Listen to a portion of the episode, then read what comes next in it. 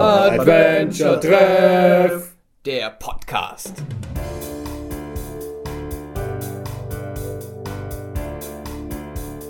Herzlich willkommen zu einem sozusagen Sonderpodcast zum Thema Escape Rooms. Mit dabei Basti und der Hans. Wir sprechen heute ein bisschen generell über das Phänomen Escape Rooms. Das beschäftigt uns bei Adventure Treff jetzt inzwischen auch schon seit vier Jahren, wenn ich mich Ich richtig schon, ja. zurückerinnere. Ausgelöst von Orpheus mehr oder weniger. Genau, kurz danach Hintquest. Dann kamen die ersten Räume und äh, inzwischen passiert so viel in der Branche, dass wir dachten, wir fassen einfach mal zusammen, was gibt es denn so, was sollte ich denn beachten, wenn ich selber mal in Escape Room spielen will. Und natürlich haben wir auch schon jede Menge Escape Rooms getestet, die ihr auf unserer Seite findet, was wir da jeweils dazu gesagt haben. Es gibt immer einen schriftlichen Test und ab und zu gibt es auch noch ein Video, dass man einen Eindruck hat, wer ist denn derjenige auch dahinter, was haben die sich dabei gedacht und äh, wie haben wir auf das Spiel reagiert. Das gibt es dann noch so im Videofazit. Ja, los ging eigentlich alles mit mehr oder weniger einem Schloss und einer Truhe. Das war so der Basisaufbau. Im Prinzip ja. Also wie kann man, wie kann man wichtige Hinweise verstecken? Und beim Adventure-Spiel war es ja nicht immer so hier Dialog und Kombination. Und beim Escape Room war eben die einfachste Variante, naja, man muss es echt bauen. Das ist die billige Variante, es zu bauen. Schloss und Truhe und Hinweis. Im Prinzip die, die Funktion der Schnitzeljagd. Damit ging eigentlich das Ganze los. Und somit waren auch die ersten Escape Rooms. Wenn man jetzt mal von Orpheus abzieht, was ja so ein Spezialfall für sich ist, aber so die ersten Escape Rooms, also Hintquest war ja einer der ersten, die wir getestet haben. Klar, das war noch ein Raum mit äh, im Prinzip einer Schnitzeljagd in dem Raum und einer Rätselkette. Und wir fanden es damals schon sehr geil. Also damals schon so gemerkt, hey cool, das macht echt riesen Spaß. Heute gibt es Hintquest nicht mehr, weil die auch gemerkt haben, okay, mit, nur mit einem Schloss und einer Truhe, jetzt mal überspitzt gesagt, oder halt mehreren Schlössern und Truhen und natürlich auch ein paar Spezialsachen, wie, keine Ahnung, ein, ein Tresor in einem Buch versteckt oder so oder ähm, in irgendeiner Jacke, in einem Geheimfach irgendwie einen weiteren Schlüssel zu finden, das ist heute nicht mehr genug. Also es hat sich alles schon sehr verändert in den letzten drei, vier Jahren und darüber quatschen wir heute mal so ein bisschen. Genau. Hans, du hast ja, du hast ja äh, eine eigene Definition gemacht für Generationen. Es gibt Generationen an Escape Rooms. Genau, wir zählen da inzwischen drei Generationen. Die erste Generation ist die, die Basti gerade schon beschrieben hat. Also wir haben extrem viele Schlösser, wir haben keine bis Minimal-Story und äh, die Rätsel stehen absolut im Mittelpunkt. Und es geht wirklich nur darum, ich bin jetzt in einem Raum und löse warum, ist egal, aber ich löse jetzt eine Kette von Rätseln hintereinander weg und meistens endet das damit, dass ich ein Schloss aufmache. Das höchste der Gefühle ist dann, wenn sich die Zahl der äh, Zahlen im Schloss ändert, wenn es also mal vier statt drei sind, oder wenn das Schloss U mal Buchstaben hat. Oder Richtungen manchmal sogar. Richtungen gibt es auch, das ist auch sehr beliebt, dieses Schloss. Ja, oder auch die klassischen Digital-Pads zum Öffnen eines Safes. Auch die, wo man am Ende immer mit A bestätigen muss Ja. und wenn man es dreimal falsch macht, sperrt er sich für zwei Minuten oder sowas. Genau, das ist die erste Generation. Dann gab es schon die ersten, die in die zweite Generation eingetreten sind. Da sind Schlösser dann ein bisschen in den Hintergrund geraten und man hat sich schon ein bisschen mehr Mühe gemacht mit der Story. Die trägt noch nicht über das gesamte Spiel, aber es gibt schon mal ein Setting. Sowas wie, wir müssen das Testament von Oma finden. Warum Oma dann ein hochkomplexes Schloss davor hängt, spielt in der zweiten Generation noch keine große Rolle. So, jetzt kommt unser Essen, wie man vielleicht mitbekommen hat. Wir sitzen in einem äh, Restaurant und haben jetzt Essen bekommen. Und äh, vielleicht essen wir einfach eine Runde. Ja, melden uns gleich wieder. Genau. Prost Mahlzeit.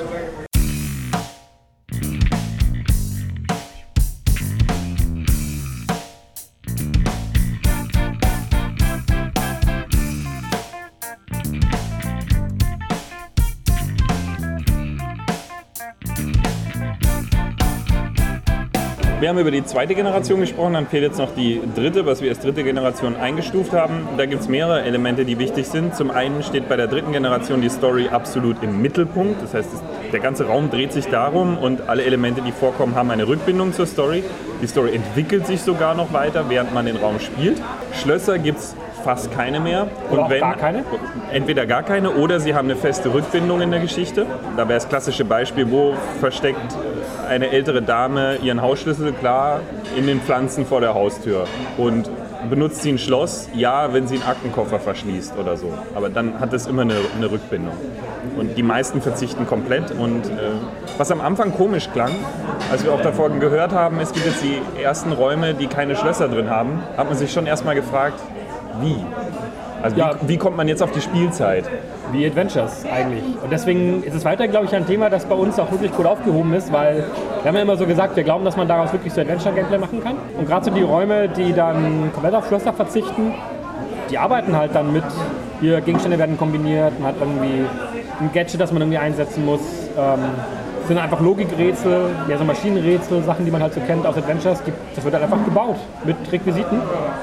Und dann, dann kann man damit natürlich auch Rätsel äh, verpacken, wie das Adventures auch tut. Es gibt auch schon die ersten. Du hast, glaube ich, noch keinen gespielt, aber ich habe schon einen Raum der dritten Generation gespielt, in dem es ein Dialogrätsel gab. Ich hatte auch schon mal ein Dialogrätsel. Du hattest auch schon mal eins. Ja, ich hatte auch schon mal eins. Äh, sogar eins, das wir getestet haben, offiziell, nämlich Tix in Wiesbaden. Es hieß Mission to Mars.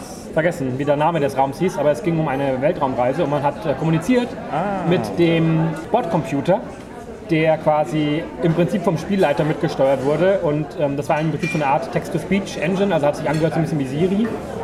Und der konnte halt Nachrichten schreiben. Und äh, man konnte quasi mit dem kommunizieren. So quasi Computer, wie löse ich das und das und das? Oder äh, Computer, die Koordinaten sind so und so. Und dann hat er halt entsprechend auch geantwortet. Oder halt auch mit, das verstehe ich nicht. Also das waren schon wirklich tatsächlich Dialogrätsel eigentlich auch. Allerdings eben noch ähm, ja, menschgesteuert und so weiter. Ja, das war bei mir auch. Der Raumoperator, also der Spielebetreuer, hat die Rolle eines Charakters innerhalb des Raumes übernommen, den man dann angerufen hat. Und der hatte eine wichtige Information und das Besondere war, dass es die Spieler insofern herausgefordert hat, als dass sie eigentlich nicht bei ihm anrufen können oder sich als jemand anderer ausgeben müssen. Und der Spielleiter akzeptiert eine breite Anzahl an Dingen und zur Not äh, schiebt das auch selber hin oder dass es dann passt. Aber das war sehr spannend, weil man dann, ich, ich war am Telefon und recht überfordert mit der Situation, habe erstmal gesagt, ähm, ja, ich bin der Freund von dem und dem und äh, wir müssen jetzt ganz dringend das und das wissen, weil er ist in Gefahr oder so. Und darauf ist er dann voll eingestiegen. Also solche Dialogrätsel gibt es auch schon.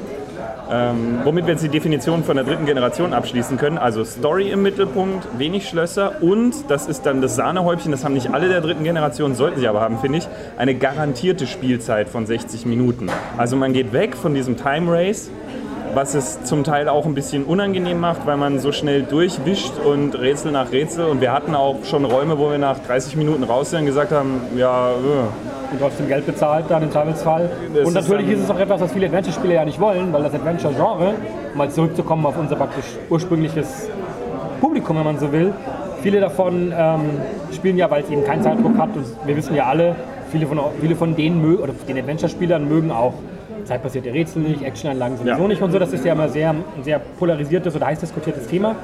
Und auch davon gehen die jetzt so ein bisschen weg und sagen, okay, es geht um den Spielspaß, es geht nicht um dieses kompetitive, ich muss die Zeit, die Bestzeit schaffen, auch dieses Highscore ganz am Anfang der ersten Generation haben alle noch ganz stolz ihre Zeit an die Wand geschrieben und Ja. es gab Battles und so weiter. Dieses Kompetitive geht so ein bisschen weg und es geht wirklich hin auf, es gibt ein Erlebnis ähm, und man kriegt auch was für sein Geld. Äh, ich hatte auch mal eine Variante zum Beispiel, da war das so, dass das Spiel zwar schon vorbei war, im Prinzip nach einer gewissen Spielzeit, aber es gab dann plötzlich extra Rätsel. Also das Spiel wurde so aufgebaut, dass praktisch das eigentliche Ziel plötzlich erweitert werden konnte um weitere Rätsel. Und so konnten sie quasi auch entscheiden, geben sie uns noch das extra Rätsel, weil wir gut genug waren. Haben auch einen getestet, der das gemacht hat. Ähm, erst vor kurzem, nämlich äh, Escape Stüberl. Das macht das zum Beispiel so. Ähm, das ist auch so eben eine Sache, die jetzt neu dazu kommt. So extra Rätsel machen, um dadurch die Spielzeit zu äh, garantieren. Oder auch eben, indem man sehr gut balanciert, wie viel Hilfe gebe ich. Das ist natürlich Genau. eine weitere Möglichkeit.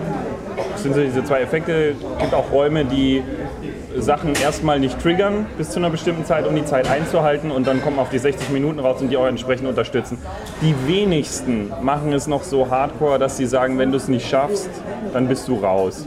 Weil sich inzwischen auch rumgesprochen hat, dass es ein absolut unbefriedigendes Erlebnis ist. Also eigentlich will der Spieler ja, selbst wenn es knapp ist, er will es ja fertig machen. Ja. Und der Raumbesitzer hat, wenn er kurz überlegt, auch nichts davon, weil ich spiele doch denselben Raum nicht nochmal bis Nein, zu der Stelle. sage ich eher, es war enttäuschend.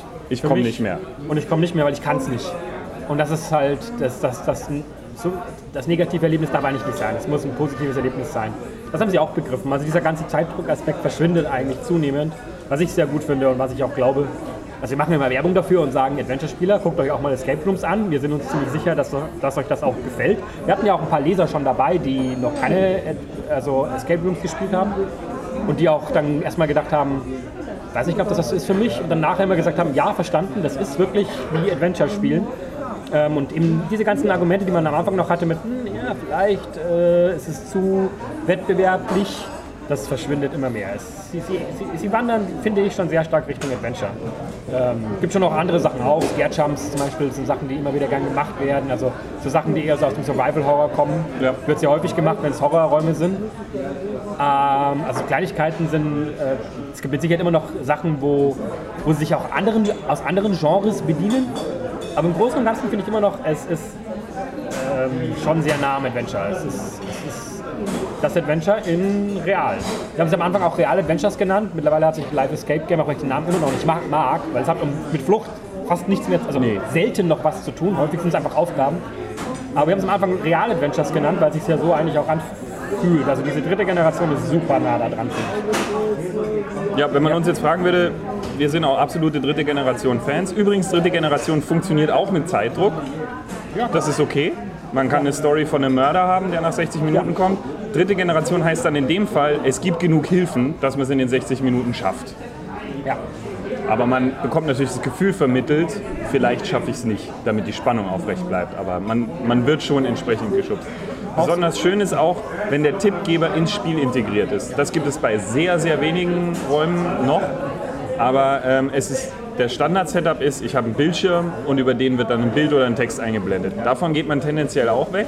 Ja. Es gibt beispielsweise in Hamburg einen Raum, in dem habe ich den Spielleiter als externen Charakter, den ich anrufen kann, wenn ich ein Problem habe.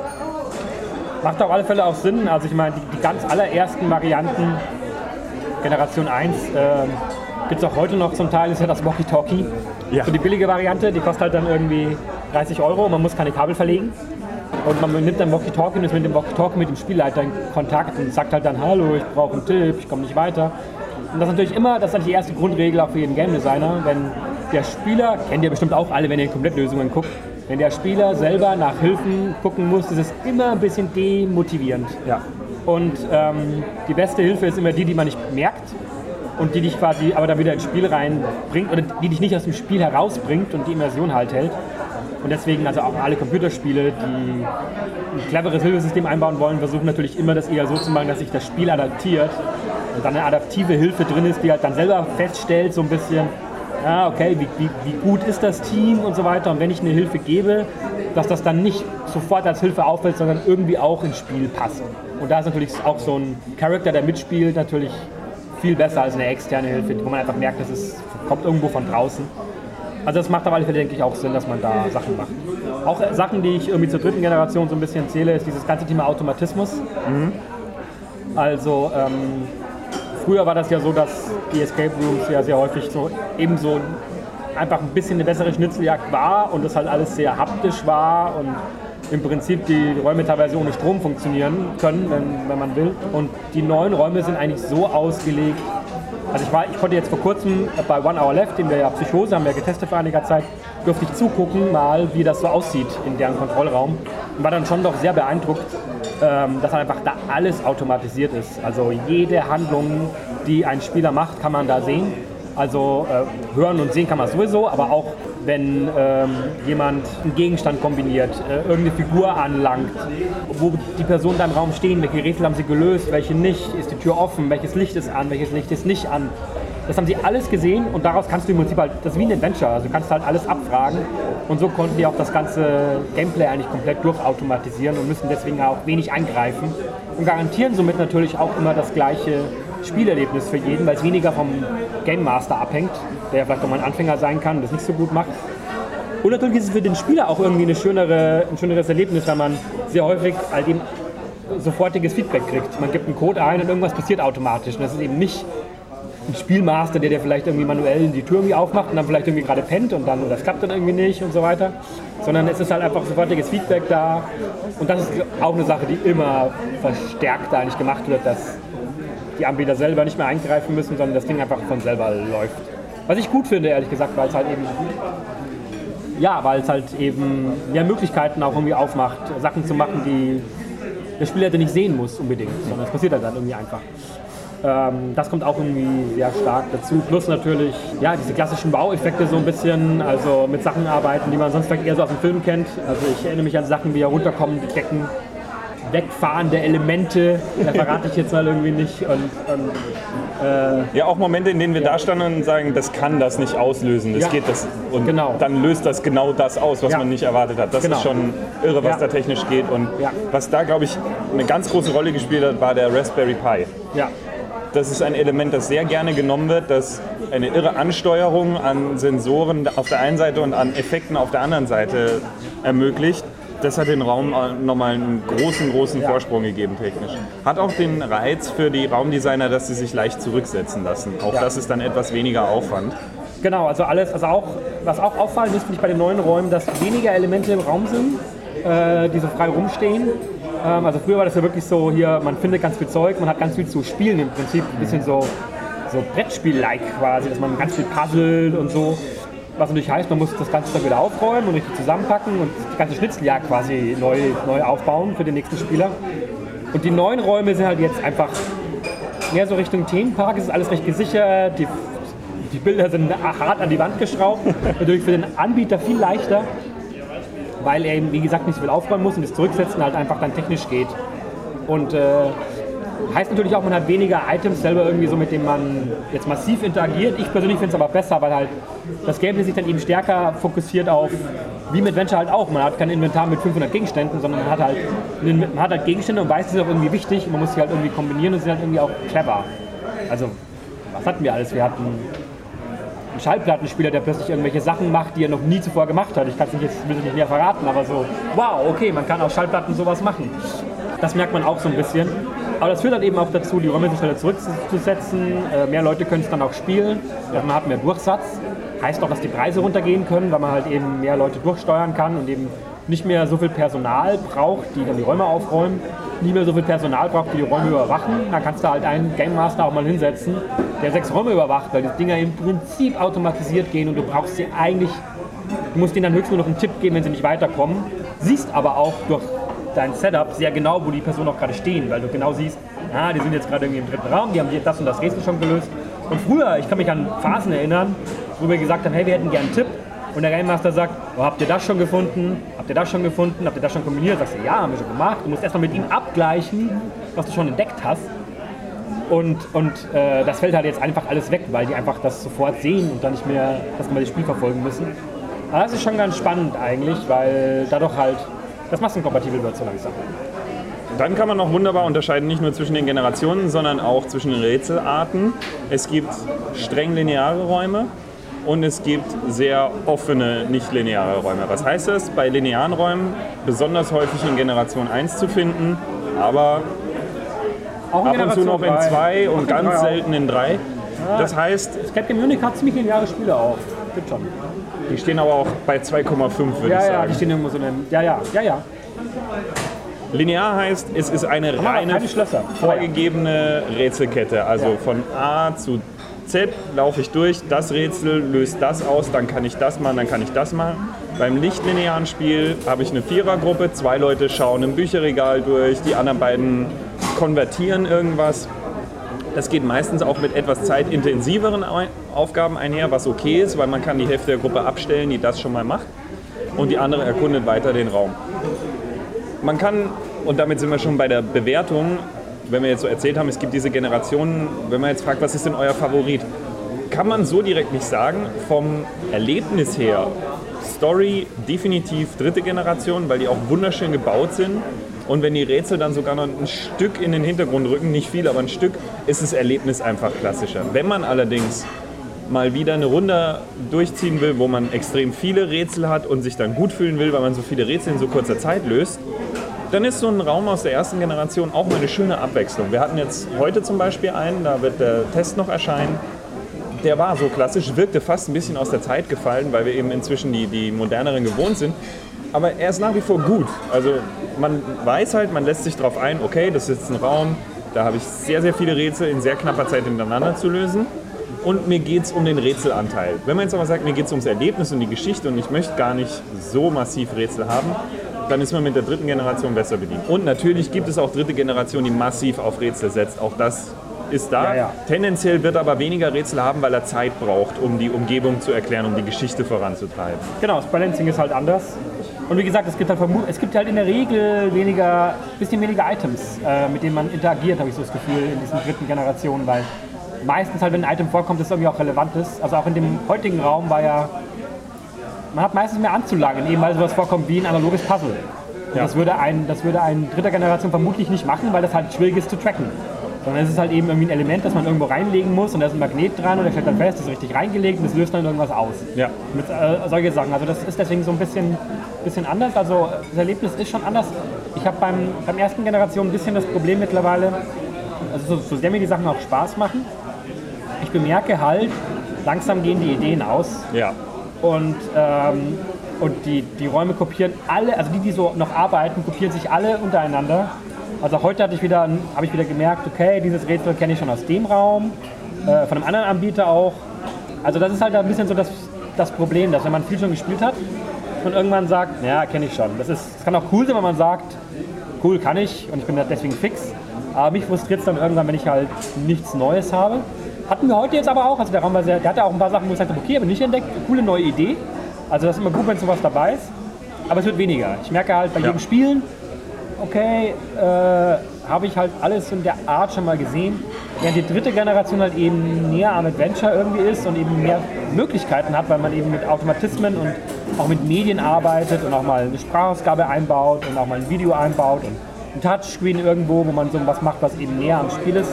Und die können halt viel mehr spielen. Die, haben halt, die können einfach viel kreativer sein, weil sie halt Geld investieren in ein System, das sehr flexibel ist. Und da werde ich immer wieder neu überrascht. Also gerade eben, jetzt wir haben in der Miseria gespielt. Ähm, das war auch so was, wo ich, ich fand das Setting erst so ein bisschen, hm, keine Ahnung, ob das spannend wird. Aber es hat mich dann wieder überrascht. Es war wieder sowas, okay, habe ich so noch nicht gesehen und es war wieder was Neues. Und ähm, das, glaube ich, das sind die dritten Generationen einfach besser aufgestellt. Ich glaube, dass sie deutlich länger durchhalten werden im, so in diesem ganzen Bereich. Ähm, Leute, also ich, ich würde je, jederzeit wieder in dritten Generation, oder auch in zweieinhalb Generationen, auch in zweiter Generation noch, jederzeit wieder spielen, weil ich immer ziemlich sicher sein kann, irgendwas Neues ist drin. Ja. Und deswegen bin ich mir nicht ganz sicher, ob die erste Generation überhaupt durchhält. Also ich kann mir halt einfach vorstellen, dass, dass irgendwann die Negativbewertungen so ein bisschen reinschlagen werden bei denen, weil Leute halt sagen, habe ich schon alles mal gesehen. Und das ist halt, obwohl es Spaß macht, aber es ist halt, wenn halt viele Leute das schon kennen, glaube ich, wird es irgendwann kritisch. Also wir abstrahieren da ja immer ein bisschen auch. Also wir sagen ja auch, hey, für Leute, die halt gerne sowas rätseln, ist das super und es macht Spaß. Aber ich weiß nicht, ob das alle tun. Und ich weiß nicht, ob dann irgendwann Leute halt hingehen, die dann sagen, okay, ich erwarte mir einfach was anderes. Ich erwarte mir halt einfach eine Story und einen groß angelegten Raum und eine saugeile Beleuchtung, die halt eben Kulissenniveau hat. Und das haben die halt häufig nicht. Das sind halt Indies. Aber da muss man mal gucken, ob die durchhalten und wie das aussieht. Da bin ich mal ein bisschen gespannt. Die haben halt auch die Problematik, dass sie die Rätsel mehr oder weniger in Reihenform präsentieren. Ja, Das ist, glaube ich, so der Punkt. Ja. Ich bin immer auf dieses Rätsel ohne Umgebung Ja. reduziert und ich weiß ja gut, äh, Flüssigkeiten rumgefüllt habe ich jetzt auch schon fünfmal. Ja. Oder Ja. ich weiß, wie dieses Schloss funktioniert. Sie, sie verpacken das nicht. Die anderen machen eigentlich Genau. das Gleiche. Die reden sind nicht anders. Die haben ja auch Schlösser, die haben ja auch, es ist irgendwo was versteckt, aber sie verpacken es halt irgendwie anders. Dann ist halt eben das Schloss halt eben Touchscreen, wo du eine Rune auch reintippen musst oder irgend sowas, äh, anstatt dass du halt irgendwie ein Schloss mit Ziffer irgendwie eintippst. Und das Dadurch fällt es uns nicht mehr auf Ja. und wir empfinden es als neu, obwohl die Räume eigentlich das, sehr viele Elemente gleich haben, Ja. aber weil sie es schön verpacken, ja. ist es immer wieder ein schönes Ereignis. Aber die Verpackung, also für mich gehört die mittlerweile eigentlich fast schon dazu. Ich merke, dass ich immer mehr darauf achte, dass ich halt irgendwie auch was Schönes präsentiert kriege. Und ich achte auf Kleinigkeiten auch mittlerweile sowas wie eben, äh, ist das, ist das Licht gut? Äh, haben die einen Soundtrack dabei, der mich nicht nervt? Äh, so häufig kommt Und halt darf man nicht unterschätzen, haben sie einen eigenen Soundtrack. Genau, also es ist halt, ey, wie häufig hatten wir das schon mit, auch heute wieder, ich weiß nicht nervig, aber man hat wieder gemerkt, okay, es ist halt eben aus dem Film oder Ja, genau, das. also- Und so, und dann, ah, ja, also da muss mehr gehen. Ähm, das, das, das ist wirklich kein, kein, kein Hexenwerk, sich einen eigenen Soundtrack zu überlegen oder einen Musik Musiker zu besorgen, der dann vielleicht irgendwie halt was macht, was ein Soundtrack sich aufbaut und am Ende wird er halt irgendwie dramatischer und so und der halt eine schöne Gesamtkonzeption ist ähm, und sich da halt was zu überlegen. Und das tun die viele halt noch nicht. Die haben halt einen Lautsprecher drin und eine CD und so gefühlt, ist mal überspitzt und sagen halt Repeat und das spielt dann da. Und ich glaube, dass den Leuten mit der Zeit, je länger sie spielen, desto länger wird ihnen das auffallen. Das heißt, falls ihr Anfänger seid oder so, seid ihr jetzt noch komplett frei, weil äh, da kann man sich auch gerne noch praktisch die, die Indies und so noch angucken. Also ich empfehle die auch immer noch weiter, weil das einfach schöne, schöne Gameplay-Elemente sind. Ja, gerade für den Einstieg ist so eine Ja. erste Generation eigentlich super, nicht Genau. zu schwer. Man Und- sollte nicht zu schwer wählen, sondern ein Basis, Und, erste und man, Generation. hat, man hat eine Möglichkeit, sich praktisch äh, aufzubauen und dann halt zu, zu den Triple A's, wenn du so willst, sich zu steigern, ohne enttäuscht zu werden. Äh, während es, glaube ich, so für Leute, die halt schon wirklich viele Escape Rooms gespielt, hab, gespielt haben, ich merke schon, man, also ich merke von mir auch, wenn ich jetzt einen Escape Room buche, ich gucke schon vorher so ein bisschen, wie ist die Bewertung. Ich lese Bewertungen von Leuten, die schon welche gespielt haben, weil ich halt weiß, okay, wenn es ein Standard-Escape-Raum ist, buche ich ihn vielleicht nicht mehr, weil, ah, kenne ich es halt auch irgendwie schon. Also es ist schon so, man wird anspruchsvoller. So die Frage für euch, wie erkenne ich die jetzt? Ihr habt über die Generation gesprochen, aber über euren Tests und Features steht es immer nicht dabei. Das ist richtig, Ja. Weil man das auch nicht so trennscharf eingeben kann. Ihr müsst halt auf die Schlüsselwörter achten. Wir, in jedem Test gehen wir ja darauf ein, wie rätsellastig ist es, wie gut ist die Story integriert und es ist auch immer mit erwähnt, ob es auf Zeit geht oder nicht und inwiefern die Tipps integriert sind. Äh, Das sind so die Dinge, da lest ihr einfach unsere Tests durch und schaut euch unsere Features an, dann wisst ihr, in welcher Kategorie der Raum landet. Oder er fragt in den Kommentaren und wir antworten auch. Genau, das tun wir auch sehr gerne. Ähm, was wir die, das können wir glaube ich gerne sagen an der Stelle, welche wir für die besten halten. Ja, können wir gerne machen. Basti hat den noch nicht gespielt, aber Michael Und du? und ich und wir waren derselben Meinung. Alle mit Meinung. Abstand, mit Abstand, Abstand. Also da kommt wirklich keiner annähernd dran. Mal gucken, also äh, Jan ist noch eine spannende Sache, weil Jan sagt ja, mal- also mach es mal du und dann sage ich mal kurz was Jan Schneider, der hat auch einen Favoriten. Okay? Komm ich nicht so wackeln hier, so. Also zumindest für Deutschland, glaube ich. Genau, ich sagt mal für Deutschland. The Room in Berlin, der Humboldt-Raum.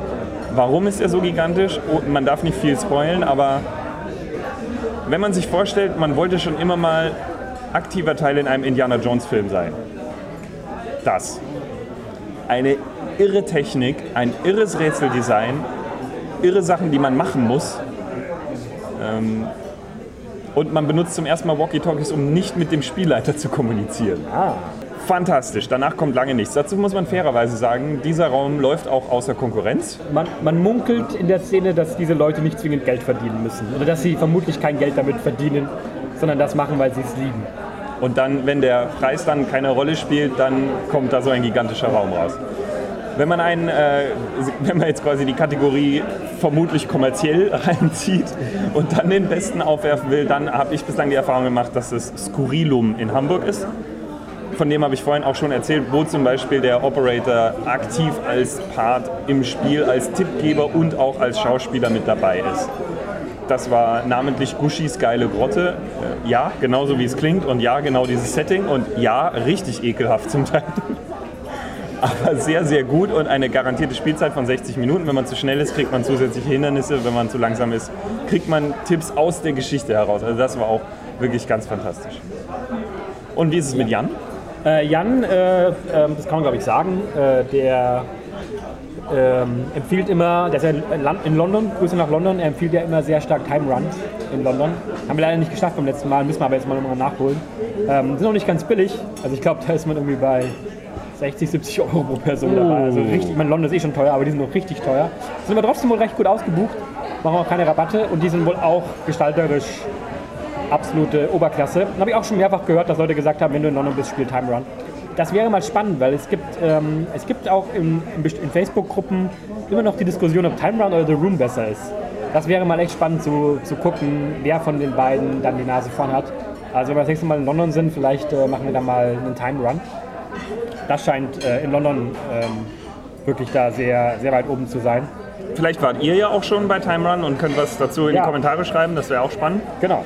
Oder auch Jan, vielleicht kann er nochmal beschreiben, wie es, was, was Time Run so ausmacht. Aber ich habe gehört, dass die auch einfach vom Setting her unfassbar gut sein, sein, sein, sein müssen. Jetzt haben wir schon über Preise gesprochen, das kann man eigentlich auch mal sagen. Ja. Im Normalfall bewegen die sich pro Person zwischen 25 und 30 Euro. Das ist so die Ja. normale Range von einem Escape Genau. Room. Dann gibt es unterschiedliche Designs. Es gibt welche, die verlangen einen Festpreis und brechen ihn dann runter auf die einzelnen Personen. Das heißt, es ist teurer, wenn man weniger Also man, Leute hat. Genau, also man bezahlt im Prinzip den Raum, also Pi mal Daumen gesagt. Und dann gibt es andere, die sagen pro Person. Und mir ist egal, wie viele ihr dann seid. Man, hat beides Vor- und Nachteil. Wenn man, wenn man weniger Personen ist, dann ist es meistens be- besser, pro Person zu buchen. Also einen Raum zu nehmen, der pro Person abrechnet. Weil sonst der Raum natürlich im anderen Bereich, also wenn man pro Raum zahlt, dann wird es halt teurer. Wenn man eine große Gruppe ist, machen die, macht die andere Abrechnung mehr Sinn.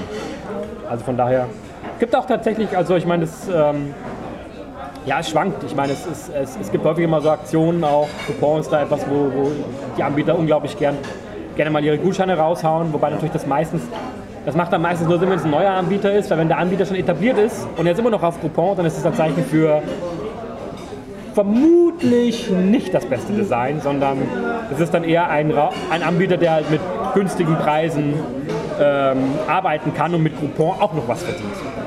Ähm, also gibt es auch welche, wo man, da kann man auch mal für 10 Euro pro Person einen Raum machen. Das geht schon auch manchmal. Kann Sinn machen, um eben mal was kennenzulernen. Ähm, aber im Regel muss man so in diesem Preissegment 25 bis 30 Euro rechnen. Ich weiß, dass der Marktführer in München, also Escape Game Munich, den wir getestet haben, mit relativ viel Kampfpreisen arbeitet. Das sind, äh, ich glaube, ähm, 100 Euro für fünf Personen, also 20 Euro pro Person. Und das ist okay. Das sage ich immer, das kann man, also das, das klingt erstmal viel, wenn man sagt, naja, Kino ist vermutlich sogar ein bisschen billiger und hat man zwei Stunden Unterhaltung. Ja. Aber man darf auch nicht ganz vergessen, es gibt auch eine Vor- und Nachbereitung und es ist halt so ein sehr, es ist ein Premium-Event so ein bisschen, weil man, man hat eben diesen einen Raum für sich, ähm, also für sich als Gruppe und, und man ist halt einfach, es ist natürlich ein anderes Erlebnis, man ist näher dran. Sehr direktes Ein Erleben. direktes Erlebnis, man hat Sachen in der Hand, ähm, also man kann das nicht ganz vergleichen und äh, ich würde, bin einer, der würde immer vermutlich in Escape Room einen Kinofilm vorziehen Ja. weil es einfach mir viel mehr Spaß macht. Also das wirkt erstmal so ein bisschen, hm, ist das nicht ein bisschen teuer? Wenn du überlegst, dass du eine Stunde lang, in der Regel ja mehrere Räume, das kann man auch nochmal sagen, erste Generation gibt es noch Räume mit einem Raum, wo gespielt wird. Mittlerweile ist es so, also Minimum zwei Räume, also praktisch irgendwo ein Geheimraum, der nochmal aufgeht. Und ja, in dem Schrank ist immer eine Tür. Nicht immer. Ich kann mich an Spiele erinnern, wo hinter dem Schrank nichts war. Und wir ihn trotzdem, wir ihn trotzdem auseinandergebaut haben. Dazu sollte man aber sagen, dass der eigentlich angeschraubt Ja, gehört. und er war nicht. Und wir, ja, Entschuldigung äh, an den Anbieter, falls der uns hört. Ähm, nee, aber ja, es gibt dann meistens Geheim, äh, Geheimgänge oder halt Geheimtüren oder wie auch immer, die dann sich nachher öffnen, um halt eben auch die Dramaturgie voranzutreiben. Äh, hat aber auch ein bisschen gedauert. Die ersten Räume, die ich gespielt habe, waren immer noch One-Room-Events. Und dann kam irgendwann dieses, wow, es gibt einen zweiten Raum. Heute würde man sagen, ja klar gibt es einen zweiten Raum. Damals war es noch ein, wow, es geht weiter, wow, cool. Äh, war man noch leicht beeindruckbar. Und es geht heute locker bis vier Räume hoch. Also das äh, ist äh, mittlerweile völlig typisch, also wirklich an die vier Räume zu haben. Also es äh, geht schon echt hoch. Und das ist natürlich eine schöne Sache, weil man damit einfach ja, es eben eine Dramaturgie einbauen kann. Es werden neue Sachen, die man entdeckt. Über Adventure Game auch. Eine neue Location geht auf auf der Karte, man klickt hin, find's cool, man hat was Neues zu entdecken. Dieses Gefühl hat man dann eben auch. Das ähm, ist auch eine Sache, die, die zunimmt so ein bisschen. So nach und nach Sachen aufdecken lassen. Und spielzeittechnisch kann man sagen, es hat sich als Genre Standard 60 Minuten eingependelt. Das ist wohl auch das, womit sich es am wirtschaftlichsten betreiben lässt. Es gibt allerdings auch Räume, die 90 Minuten haben. Haben wir auch schon einen getestet, äh, Breakout Cologne zum Beispiel. Drüber gehen die wenigsten und würden auch wir als Spieler gar nicht wollen, weil nach 90 Minuten ist man definitiv ganz platt. Ja, es wirkt irgendwie erstmal als Adventure-Spieler so eine Stunde. Ich, ich spiele auch irgendwie drei Stunden da irgendwie locker mein Adventure am Abend. Ist das ist eine Stunde genug? Ja, meistens schon, weil, also auch wenn es keinen Zeitdruck gibt, es ist irgendwie ein bisschen stressig. Und äh, man stachelt sich ja auch gegenseitig an, weil halt viele Leute gleichzeitig spielen und dann auch dadurch, ähm, wenn eine Gruppe ist, man, man hängt ja auch weniger, weil halt dann ein anderer das Rätsel mal probiert und so. Also da passiert schon einiges. Also es ist nicht so, dass man eben dieses sehr, also dieses sehr gemütliche Spielen über Adventure, das darf man jetzt nicht erwarten, dieses sehr meditative. Also da passiert was in einer Stunde. Und ja, nach 90 Minuten war ich, also Breakout Cologne, wir haben es ja nicht geschafft damals. äh, sehr knapp nicht. Und wir waren auch wirklich alle. Wir haben einfach, unser, unser Schädel hat echt gebrummt und wir brauchten echt eine Pause. Also 90 Minuten, denke ich, auch ist ein Maximum. Es gibt ein paar, es gibt ein paar ähm, Randbereiche, wo es anders ist. Wir haben einen Talk von Ian Thomas äh, von The Adventure X 2015 irgendwo noch verlinkt. Der äh, macht auch so Live-Experience-Sachen, ähm, die teilweise ein ganzes Wochenende gehen. Also wo man sich, äh, wo ein ganzes Haus gemietet oder wo man sich ein ganzes Haus einmietet, dann da auch lebt und da ein Rätsel lösen muss, ein Mysterium und das einfach über ein Wochenende hinweg. Aber da, da ist man natürlich auch mal was essen oder halt äh, diskutiert mal so ein bisschen. Da, ist, da passiert nicht so viel wie in einem Escape-Raum zeitgleich. Aber sowas gibt es auch. Also wer, wer so dieses ganz lange Erlebnis will, kostet natürlich dann auch entsprechend, ähm, wird gemacht. In Deutschland recht wenig. Gibt äh, so, eine, so was Walking Dead-mäßiges, so ähm, Zombie Experience, übernachten im Zelt irgendwo im Wald und dann wirst du von Actors, halt, also von Schauspielern ein Zombie irgendwie angegriffen und du musst irgendwie dich verteidigen und so. Also solche Sachen gibt es in Deutschland, aber dieses ganz große, Adventure-artige zwei, drei Tage Experience kenne ich noch nicht bisher, so in dem, in dem Detail. Gibt es aber auch. So eine Randbereiche werden aber gemacht. Es gibt auch wenige Sachen, die weniger sind. Machina X haben wir auch mal getestet, war nur eine halbe Stunde oder eine Dreiviertelstunde, glaube ich. Ist deutlich kürzer. Aber auch da waren wir echt ganz schön, war einiges zu tun. Ähm, genau, also man darf sich von der Spielzeit da nicht blenden lassen. Nur weil die Spielzeit geringer ist und man merkt, dass man eigentlich so viel zahlt wie für ein richtiges Adventure. Ähm, man kann das nicht vergleichen. Es ist einfach ein Premium-Erlebnis. Und äh, man kann, geht ja auch ins Restaurant und zahlt mal 20 Euro für ein gutes Essen und sagt, das, und sagt, und, und sagt nicht, hey, das Essen muss aber irgendwie drei Wochen reichen. Nee, also so ist es halt nicht. Also das, lasst euch davon nicht abhalten. Wenn euch, wenn euch der Preis noch abgehalten hat, sucht euch einen Raum raus, den wir empfohlen haben und sagt uns nach. Also ihr könnt ja in den Kommentaren schreiben, wenn ihr es trotzdem kacke fandet. Aber ich habe es noch nicht erlebt bisher. Bisher haben alle gesagt, okay, das war ein gutes Erlebnis, dafür zahle ich das gerne. Dann können wir ja gleich auch nochmal über Teams sprechen. Das ist nämlich auch nochmal ein wichtiger Punkt. Also zum einen kann man gleich mal die Angst wegnehmen, aber ich habe doch noch nie einen gespielt, ich kann das doch nicht. Das hören wir auch echt sehr oft. Das spielt keine Rolle. Wirklich nicht. Es geht darum, dass man in diesen Raum geht und sich zu Rätseln Dinge überlegt. Und jeder weiß irgendwas. Jeder hat irgendwas schon mal so in der Art gesehen und jeder denkt anders. Und deswegen sind wir jetzt auch gleich bei Teams. Was ist das optimale Escape Room Team? Basti und ich zusammen alleine sind es schon mal nicht. das liegt daran, dass wir absolut gleich denken. Wir übersehen dieselben Sachen und wir denken in derselben Logikschiene. Ja, das heißt, wenn sich einer verrennt, der andere rennt hinterher. vor kurzem mal wieder so ein Rätsel, wo wir gedacht haben, oh Gottes Willen, ich war irgendwie beim Sudoku und so und, und habe dann gedacht, oh Gott, das ist voll kompliziert, wir müssen hier Mathe rechnen und Hans hat gedacht, das, das finden wir nicht raus, die Informationen fehlen uns, wir brauchen einen Hinweis. Und dann, sind wir, und dann ist Hans irgendwann Gott sei Dank auf, so, auf die richtige Idee gekommen. Und ich habe irgendwann dann auch gemerkt, das ist total simpel. Das ist total einfach zu lösen. Und wir haben beide schwierig gedacht.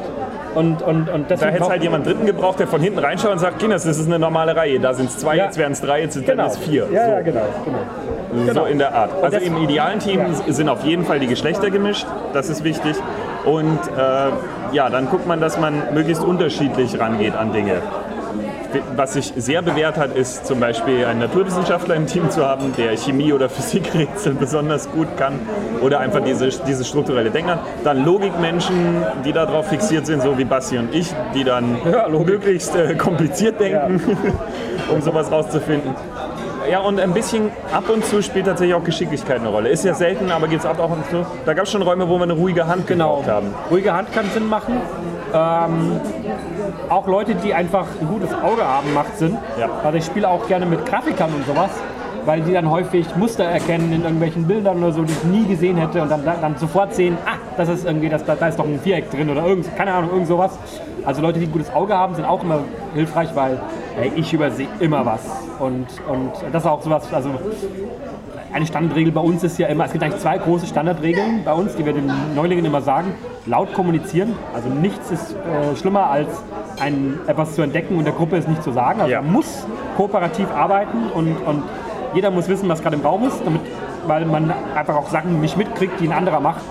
Und jetzt die zweite Sache, die sich immer lohnt, ist, wenn jemand gesagt hat, da ist nichts, da habe ich schon alles durchgesucht, da gibt es kein weiteres Gegenstand, glaub ihm nie.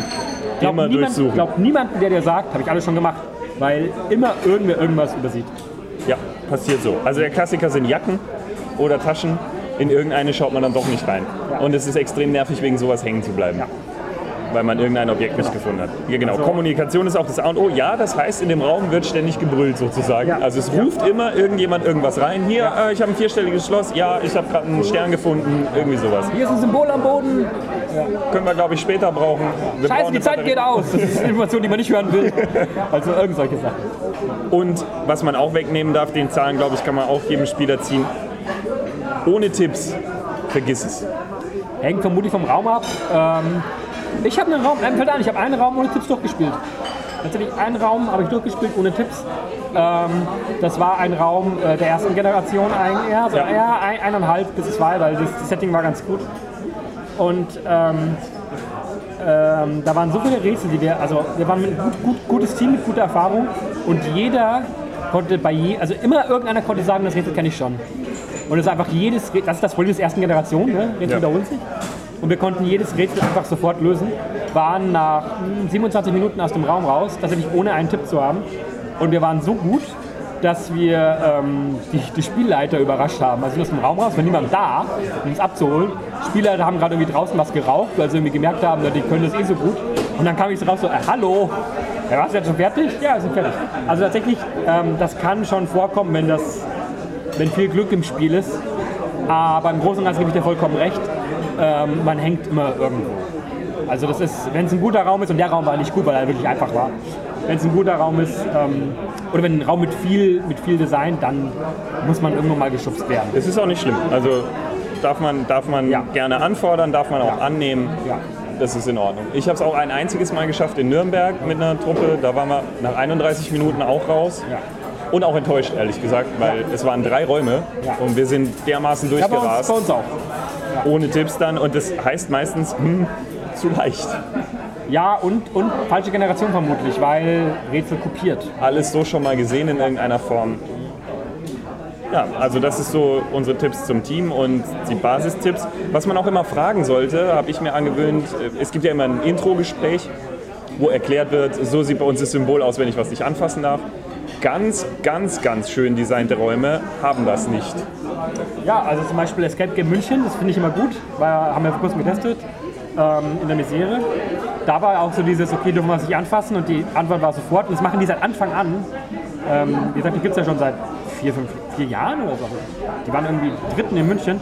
Und die haben von Anfang an gesagt, bei uns kann man alles mit allen interagieren. Es gibt, gibt nichts, was du nicht anfassen darfst. Und das haben viele andere Räume natürlich nicht. Die haben dann, du merkst dann so, ah, da ist ein DVD-Player, weil irgendwas ein Video läuft, dann ist der abgeklebt und so. Und das ist natürlich für die Immersion nicht so schön. Es ist irgendwie schöner, wenn du das Gefühl hast, der ganze Raum gehört dir. Genau, und ganz gute Räume sind einfach so gut gestaltet, dass die eben nicht die Technik im Raum haben, sondern die haben die halt dann hinterm Raum. Genau. Aber im Normalfall bekommt ihr einen Sticker gezeigt, das hier bitte nicht anfassen. Dann solltet ihr immer fragen, gilt das ein Schlüssel, ein Schloss-Prinzip? Denn wenn das mal nicht so ist, dann führt das schnell zu Entgleisungen. Also ihr müsst immer fragen, gibt's den Zahlen, wenn ich einen Zahlencode finde, ist der nur für ein Schloss, immer. Und wenn ich einen Schlüssel finde, ist der nur für ein entsprechendes Schloss. Und wenn der, wenn der Spieler da sagt, sage ich euch nicht, dann nehmt den Schlüssel mit und bietet für alle Schlösser aus. Weil vielleicht schließt er zwei. Und äh, normale, also man wird auch immer komisch angeguckt, weil normal ist es so dieses, ja natürlich ist es ein Schlüssel, ein Schloss-Prinzip. Aber der eine Raum, wo ihr es nicht fragt, Ja, der hat's dann. Ja. Und dann bleibt man wegen sowas hängen und ist ärgerlich. hatten wir immer wieder mal. Und dann lohnt sich auch immer die Frage, ob es ein äh, ausgewachsener 14-Jähriger lösen kann. Weil das gibt euch eine Info über Kraft. Normalerweise werden sie es auch sagen, ihr braucht keine Kraft, ihr sollt keine Möbel verschieben, ihr sollt nichts auseinandernehmen. Aber es gibt auch Räume, wo man durchaus Kraft anwenden muss, das sagen sie dann aber auch. Und äh, das hat mit der Höhe noch zu tun, deswegen fragt man nach dem ausgewachsenen 14-Jährigen. Manchmal so Sachen haben wirklich sehr weit oben versteckt, aber sehr selten. Auch sehr, das sehr ist selten. eigentlich ein No-Go, aber es gibt es in manchen Räumen. Also es gab auch schon Räume, wo wir zum Beispiel eine Leiter hatten. Und dann mussten wir noch höher. Haben wir nicht gerafft, war nicht schlimm, wir haben es anders gelöst. so war es auch nicht vorgesehen vom Raum, aber wir haben es gelöst. Ich hatte auch schon Räume, wie, wo man wirklich massiv krabbeln musste und, und robben und Auch so. das gibt es, ja. Auch das gibt es, also wo man wirklich auch körperlich ein bisschen fitter sein muss. Ich hatte Räume, wo ich komplett meiner Freiheit beraubt wurde und zwar im Sinne von hier Handschellen dran, hier Füße angefesselt, hier äh, ein Jutesack über den Kopf, kaum atmen können, hier angekettet noch und Sargdeckel oben drauf. Das hatte ich schon. Ähm, das sagen die euch aber auch. Und da war dann noch die erste Frage, hat jemand von euch Klaustrophobie? Ich habe das ein bisschen. Also es war schon äh, nicht ganz ohne. Und ähm, vor allen Dingen dann nicht, also das gibt es auch. Das sind dann die Extremräume. Auch das äh, gibt es auch schon in Deutschland tatsächlich. Äh, er war nicht so gut der Raum. Also, Das stelle ich mir aber, entse- also äh, bei, bei Jutebeutel über dem Kopf hört der Spaß auf, finde ich. also ich war auch echt genervt von diesem Jutebeutel. ich war auch sehr froh, als ich ihn abziehen konnte. Das ist jetzt aber ein Extremum. Also so, äh, das, äh, das ist ein Raum, ähm, kann man auch sagen, weil das ist Tafelphobia in München. Die äh, sagen das auch selber, dass sie ganz bewusst an die Grenzen gehen wollen und sagen die halt auch, hey, wenn das, also wenn du Klaustrophobie hast und es nicht magst, dann kannst du es nicht tun. Und äh, sie gehen da so weit, wie sie halt eben gehen können. Ähm, es ist schon auch ein Erlebnis, aber das Game Design war da leider noch nicht ganz so gut, wie ich es gerne hätte. Ein paar Sachen nicht funktioniert, vor allen Dingen, wenn dann die Sache, nämlich du hast dann alles gelöst, damit der Sarg aufgeht, wo du endlich raus willst in die Freiheit. Und wenn dann die Technik nicht geht, ist das sehr frustrierend. So, oh, ich bin noch eingesperrt. Ähm, genau, aber sowas gibt es auch. Und für manche, also ich habe auch äh, andere, die, mit denen ich da gespielt habe, die fanden das spektakulär. Das war, für die war das einer der besten Runde, weil es halt eben so ein körperliches Erlebnis war. Also das, das gibt es auch, wo man eben ja, so ein bisschen an die Grenzen geführt wird. Ähm, aber ist selten. Also das, äh, ich weiß nicht, ob es noch recht viele Räume gibt, die das tun, zumindest in Deutschland. Glaube ich jetzt nicht. Die meisten Räume sind super familienfreundlich und Genau, dann können wir Ja. quasi zum letzten Themenblock kommen, Themen von Escape Rooms. Man kann sich vorher natürlich immer auf der Webseite informieren, was ist so die Grundstory. Äh, man wird auch feststellen, die von der ersten Generation decken sich sehr, sehr oft.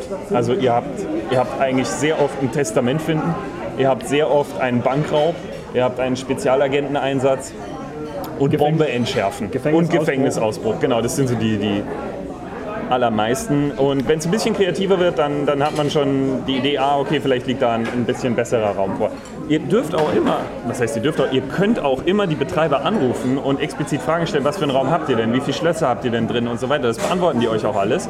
tun die das? Ja, dann könnt ihr das einstellen. Und wenn sie es nicht beantworten, Habt dann würde ich einen einfach. anderen Raum buchen. Also wenn, denen klar ist, ihr sucht nach was anderem, weil da hat ja niemand was von Ja. äh, dann könnt ihr es auch besser einschätzen. Und die meisten geben auch selbst eine Schwierigkeit an. Denen kann man im Normalfall vertrauen. Also die können ihren Schwierigkeitsgrad schon sehr gut selbst einschätzen. Und äh, bislang war es auch immer so, wenn sie gesagt haben, ihr spielt jetzt aber schon den schwierigsten Raum bei uns, dann haben wir auch am Ende gesagt, jupp, Ja. eindeutig. Der, war, der war gut schwierig. Ähm, genau, aber Themen gibt es inzwischen alles vom alten Ägypten Grabkammer bis hin zu Themen, wo man erstmal denkt, das ist voll langweilig, aber dann entwickelt sich's Ja, ja. ähm, in eine Richtung, die man so nicht vorgesehen Also hatte. schon so Kochshow und äh, also eben, also Uschis Galle Grotte ist ja auch irgendwie sowas, wo man erstmal denkt, ah, okay, und äh, geht aber, Ja. klar, passt ja auch zu, zu Hamburg. ähm, ja, wir hatten, wir hatten die Big Bang WG, also wo es mal ein bisschen um eine WG, also haben wir auch einen Test dazu gemacht, wo es um eine WG geht plötzlich. Äh, natürlich sind sehr häufig Filme auch ein Thema, also jede Art von, jede Art von Blockbuster, glaube ich, hat da seinen meist nicht lizenzierten Escape-Raum bekommen, der dann irgendwie so ähnlich heißt. Ähm, also solche Sachen, da gibt es wirklich, also gerade in der dritten Generation kann man mittlerweile einfach alles machen. Weil klar, also alles, was man als Adventure machen kann, kann man auch als dritte Generation Escape-Raum bauen. Sind sie denn gruselig? Nein, im Normalfall nicht. Wenn, steht's dabei. Also ein guter Indikator ist schon mal, wenn er ab 16 ist oder ab 18. Ähm, die sind dann auch sportlich. Äh, ist aber auch, haben wir heute nochmal besprochen, weil wir auch ein bisschen Horrorerfahrung jetzt gemacht haben, unter anderem mit Psychose. Es macht das Spiel deutlich spannender, eindeutig. Und es ist sehr leicht, eine fettere Atmosphäre zu erzeugen, wenn man Horror mit dabei hat. Den Horror kann man auf unterschiedliche Weisen aufbauen. Das haben wir jetzt auch schon festgestellt. Es gibt äh, Psychose zum Beispiel setzt massiv auf Scare Jumps. Das weiß man auch vorher, dass man gleich angesprungen wird. Es funktioniert natürlich trotzdem, weil man zusammenzuckt. Hatte aber auch insgesamt eine gute Atmosphäre. Aber die Atmosphäre allein war es nicht. Also es waren schon die Scare-Jumps, die es gruselig gemacht haben. Dann haben wir aber auch schon Räume gespielt, wo es die ganze Atmosphäre ist. Man wird nicht angesprungen, aber die Atmosphäre ist sackgruselig. Sodass man auch wirklich, obwohl man weiß, eigentlich da steht jetzt niemand dahinter, trotzdem hat man echt Skrupel, einen Schrank aufzumachen oder die nächste Tür. Sowas gibt es auch. Steht aber immer dabei. Im Normalfall sind die nicht gruselig. Und man kann leider nicht einschätzen, wie stark gruselig ist jetzt ein Raum, weil das eine sehr, sehr individuelle Sache ist. Man muss abschätzen, finde ich jetzt eklig, wenn da so ein Plastikkopf liegt, der abgetrennt ist. Äh, Finde ich es eklig, wenn da Finger rumliegen. Oder stört mich das nicht so weiter? Wie schlimm finde ich was Psychologisches? Wie weit lasse ich mich auf eine Hintergrundgeschichte ein? Wie viel Problem habe ich in Dunkelheit? Auch das? Ist ein großes Thema auch. Also ich habe jetzt schon zum zweiten Mal äh, jetzt einen Raum gespielt, mit, ähm, wo man sich im Prinzip nur mit ja, einer Kerze im Prinzip vorantastet. Ja. Was das Spiel auch ein bisschen erschwert, aber kann man ja gut machen. Also man wirklich sagt, okay, ich muss hier die Kerze mitnehmen und hier die Wände ableuchten und so. Wenn die Kerze ausgeht, ist blöd. Die war übrigens äh, elektronisch. Also Ja, ja, jetzt sind LED es sind LED-Kerzen, aber ist nicht so ein großer Unterschied zu einer richtigen Kerze vom Prinzip. Hatte ich schon zum zweiten Mal, äh, das finde ich aber auch ganz spannend irgendwie so, weil es auch so, man muss sein eigenes Licht mitnehmen und ist so quasi auf sich allein gestellt so ein bisschen. Psychose ist ja auch so ein bisschen ähnlich, äh, da wird ja auch mit Licht aus, Licht an so ein bisschen gespielt und so. Also Dunkelheit kann ein Thema sein. Aber im Normalfall sind die, wie gesagt, nicht gruselig. Ähm, natürlich Ja. sollte man keine Angst haben, sich einsperren zu lassen. Klar, die Räume sind aber normal groß. Und äh, wenn es Probleme gibt, steht auch immer explizit dabei, keine Klaustrophie. Klar, ähm, epileptische Anfälle sind ein Problem in vielen Räumen, weil auch mit Lichttechnik gearbeitet wird. Also ein Stroboskop kann schon mal drin sein. Da im Zweifel am besten nochmal nachfragen, wie es ist. Ja, und ansonsten gilt natürlich der Ehrenkodex, an den halten wir uns auch immer. Es wird niemals etwas aus einem Raum verraten, was irgendwie so eine Spezialität ist, was äh, tiefer geht als das allgemeine Thema. Und Rätsel werden natürlich auch nie gespoilert. das ist Ehrenkodex allein deswegen, weil das das Spielerlebnis total runterzieht, wenn man Dinge schon weiß. Ja. Also früher machen sie heute, glaube ich, nicht mehr so, aber früher hat man noch unterschrieben, teilweise, dass man nichts verraten darf.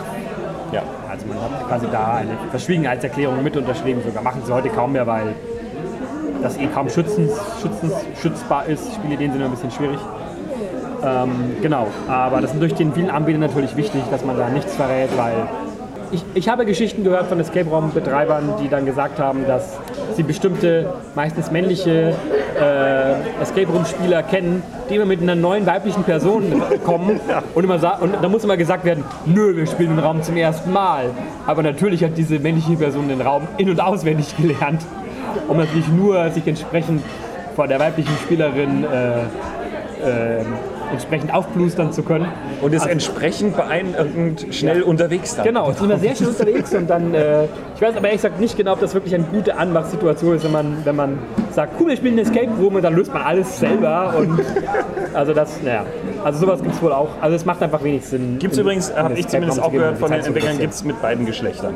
Das kann man vielleicht noch als, als Fußnote sozusagen mitliefern. Klassische äh, Incentive, Business Training, Crew Training und so weiter. Kooperation, Verstärken und so. Also viele Firmen buchen das ja für sich und ihre Teams. Ähm, da gibt es auch die Möglichkeit, mobile Escape Rooms zu buchen.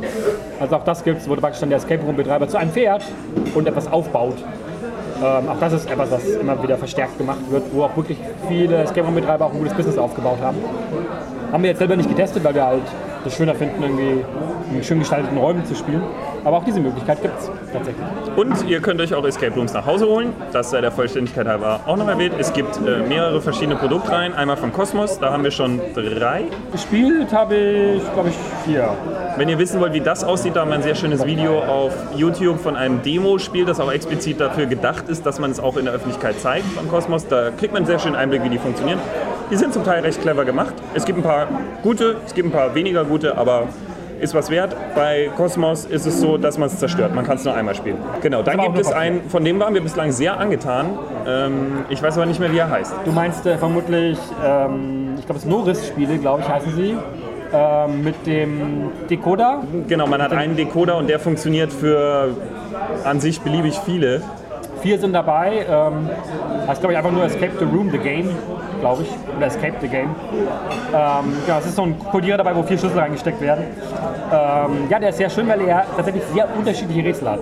Also es sind vier Räume quasi mit dabei und jeder war ein bisschen anders bisher. Wir haben drei gespielt davon. Gefängnisausbruch, Laborunfall, äh, Bombenlegung in London Genau, und äh, Virus gibt es noch. und ein Virus ich. gibt's, der steht aber noch aus. Genau. Sehr schön. Also Können wir auch gesagt, empfehlen. äh, Und ja. äh, Honorable Mention, die Sternwarte, die haben wir Haben auch wir getestet, getestet. Ähm, die ist so im mittleren Segment. Die ist nett. Äh, hat aber den schönen Vorteil, man kann sich nach etwa 40 Minuten oder was, wenn man durch ist, entscheiden, höre ich auf oder mache ich weiter. Wenn man weitermacht, kriegt man nochmal eine Rätselkette oben drauf. Das war ein nettes Element. Und ist wiederverwendbar. Genau, beide sind wiederverwendbar, einmal das. Nur Cosmos muss man eben wissen, das funktioniert nur einmal. Ermöglicht aber fairerweise auch andere Rätsel. Also dann kann man mehr interagieren mit dem Material, wenn man auch was kaputt macht. Genau. Also ihr, ähm, falls ihr Cosmos spielt und es so geht wie uns, so dieses, ja, das kriegen wir irgendwie hin, ohne dass man es zerstört. Ach, fangt nicht an. Ihr werdet irgendwann beim dritten und vierten Rätsel sagen, okay, ich hole jetzt die Schere. Weil irgendwann geht es Es nicht wird mehr. unübersichtlich. Genau. Verabschiedet euch vom Spiel. Es, ist, es ist, kosten ja auch nur irgendwie 10 Euro oder so. Dann, also das ist deswegen schon okay so. Genau. Vielleicht verlinken wir die ja noch in den, in den News-Post, dann könnt ihr da draufklicken. Und im Adventure Treff was Gutes tun, weil er freut sich natürlich immer, wenn ihr bei Amazon äh, unseren Partnern was kauft. Genau, Gutes Weihnachtsgeschenk. lohnt sich immer. Ja. Ausblick, haben wir da irgendwie ein Gefühl, wo es hingeht? Ja, äh, ich habe ein starkes Gefühl, wo es hingeht. Ich bin mir sehr sicher, dass äh, prozedurale Stories Fahrt aufnehmen werden. Also, dass ich ein Escape Room mehrfach besuche mit einer Geschichte, die sich fortentwickelt. Ich weiß von drei Räumen derzeit in Deutschland, die das planen zumindest. Klar ist es dann insofern schwierig, als dass man auch quer einsteigen muss, aber da, da ist noch echt viel Potenzial, weil sich dann auch viel tut in dem Escape Room. Und bislang ist ja das Problem, man baut so einen teuren Escape Room hin und irgendwann habe ich halt alle Leute aus dem Umkreis abgefrühstückt. Da musst du einen neuen Raum reinbauen. Genau. Und wenn ich es schaffen kann, einen Grundgerüstraum zu haben, den ich dann variieren kann und die Story vorantreibe und es lohnt sich und man kann vielleicht sogar die Story beliebig beginnen, die bauen den Raum dann jeweils so um. Das ist, glaube ich, das, wo es langsam hingeht. Und was wir auch schon gesehen haben, ist VR. Da weiß ich aber nicht, ob es eine Sackgasse ist. Weil das doch mit einigen Problemen behaftet ist. Ja, also ich glaube es äh, glaub's eh nicht. Also ich glaube erstmal, dass das Thema Automat Automation super stark äh, perfektionalisiert wird. Ich könnte mir vorstellen, dass irgendwann einfach ein Betriebssystem sich etabliert, ähm, wo man dann sagt, da kann man dann alles andocken. Ähm, Makinex hat da auch schon sowas entwickelt sogar. Ähm, wo man dann sein Raspberry Pi andockt und dann halt eben einfach auch wirklich Sachen machen kann. Also im Prinzip eine Art Escape Room Engine. Könnte ich mir vorstellen, dass in dem Bereich einfach mal was gemacht wird, weil da viele noch selber basteln.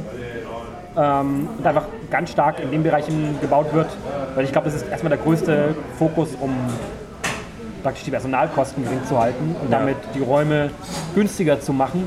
Auch Räume, das, wo man, die man kaum mehr aufräumen muss. Es gibt so die ersten Räume, die sich praktisch selbst resetten können, weil alle Rätsel so sind, dass wenn man sie löst, bringt man sie automatisch auch irgendwie in den Au- Ausgangszustand zurück. Solche Sachen, glaube ich, sind ganz spannend, die gemacht werden. Äh, das ähm, fortlaufende Erzählen kann ich mir auch gut vorstellen. Ich glaube vor allen Dingen, dass ähm, man mehr auch mit Medien arbeiten wird, Bildschirm, Displays und sowas, weil die eben leichter neu bespielbar sind. Ja. Also dieses Mittelding eben zu haben, dass man sagt, okay, ich kann den Raum jetzt irgendwie so vom Prinzip so lassen, aber ich ändere ein paar Props, also ein paar Requisiten und spiele ein neues Video darüber drauf und plötzlich habe ich eine neue Story oder ein bisschen eine andere Story. Das denke ich ist auch ein großer Punkt. Was auch jetzt schon jetzt wir gesehen haben, sind Sachen wie eben Branching Stories, also so praktisch verschiedene Endsequenzen sehen können und so. Also das kommt alles so ein bisschen rein und ich glaube, dass das irgendwie zunimmt. Ich glaube auch tatsächlich, da bin ich sehr positiver Dinge, dass die Story wichtiger wird. Ja. Das war nicht ganz klar am Anfang. Am Anfang haben wir gedacht, na, könnte auch so ein reines Rätsel-Ding bleiben. So für Reini Knobler. Und jetzt merkt man immer mehr, nee, es kommt, es kommt, es wird, die Immersion wird wichtiger. Es wird wichtiger, dass ich mich fühle wie im Film. Es geht nicht mehr so um dieses, also jetzt mal überspitzt gesagt, es geht nicht mehr so rein um dieses, ich rätsel mich jetzt durch. Es werden nicht mehr rein die, die reinen Rätselknacker angesprochen, es werden die Leute angesprochen, die sagen, oh, ich möchte jetzt vom Zombie verfolgt werden, oh, ich möchte jetzt Ich in möchte der Hütte der eingesperrt sein. Safe-Knacker sein, Ja. der es der es aus der Bank Und ich glaube, dass das, dass das viele erkennen, dass das halt wichtig ist und da viele in, eben in diesem Bereich arbeiten. Und im Prinzip die Konvergenz so ein bisschen zu den Medien, glaube ich, stärker wird. Äh, Habe ich so das Gefühl, was ich gut finde. Also von daher sehr, sehr spannend. Was auch, denke ich, noch spannend wird, letzter Punkt, was passiert, wenn die großen Branchen darauf aufspringen, was sie ja schon teilweise auch tun. Also Disney hat ja schon einen Escape-Raum gebaut, ist jetzt aktuell noch so ein reines Business-Ding, das mit Business-Leute mieten können. Wie sieht das dann aus, wenn die das machen? Themenpark und Medienleute, die gemeinsam einen Escape-Raum bauen. Welche Möglichkeiten ergeben sich da plötzlich? Ähm, Massenkompatibilität da irgendwie reinbringen. Ähm, Audi hat jetzt für einen neuen, neuen Wagen einen riesen Escape-Raum gebaut, der irgendwie auch super viel Geld gekostet hat, der gerade irgendwie in Barcelona ist und wo man praktisch als Marketinginstrument benutzt wird. Resident Evil hat eine Kooperation mit Team Escape gemacht und so weiter. Ubisoft hat irgendwie da, macht da irgendwie Sachen und so. Also die gehen da alle rein, die merken, das ist eine Möglichkeit, seine eigene Marke zu positionieren und eben auch Geschichten zu erzählen, wirklich. Ähm, das, glaube ich, wird noch sehr spannend. Ähm, wenn da Leute mit richtig Budget mal einsteigen, mal gucken, was die da machen, äh, mal sehen. Also von daher, es bleibt auf alle Fälle spannend.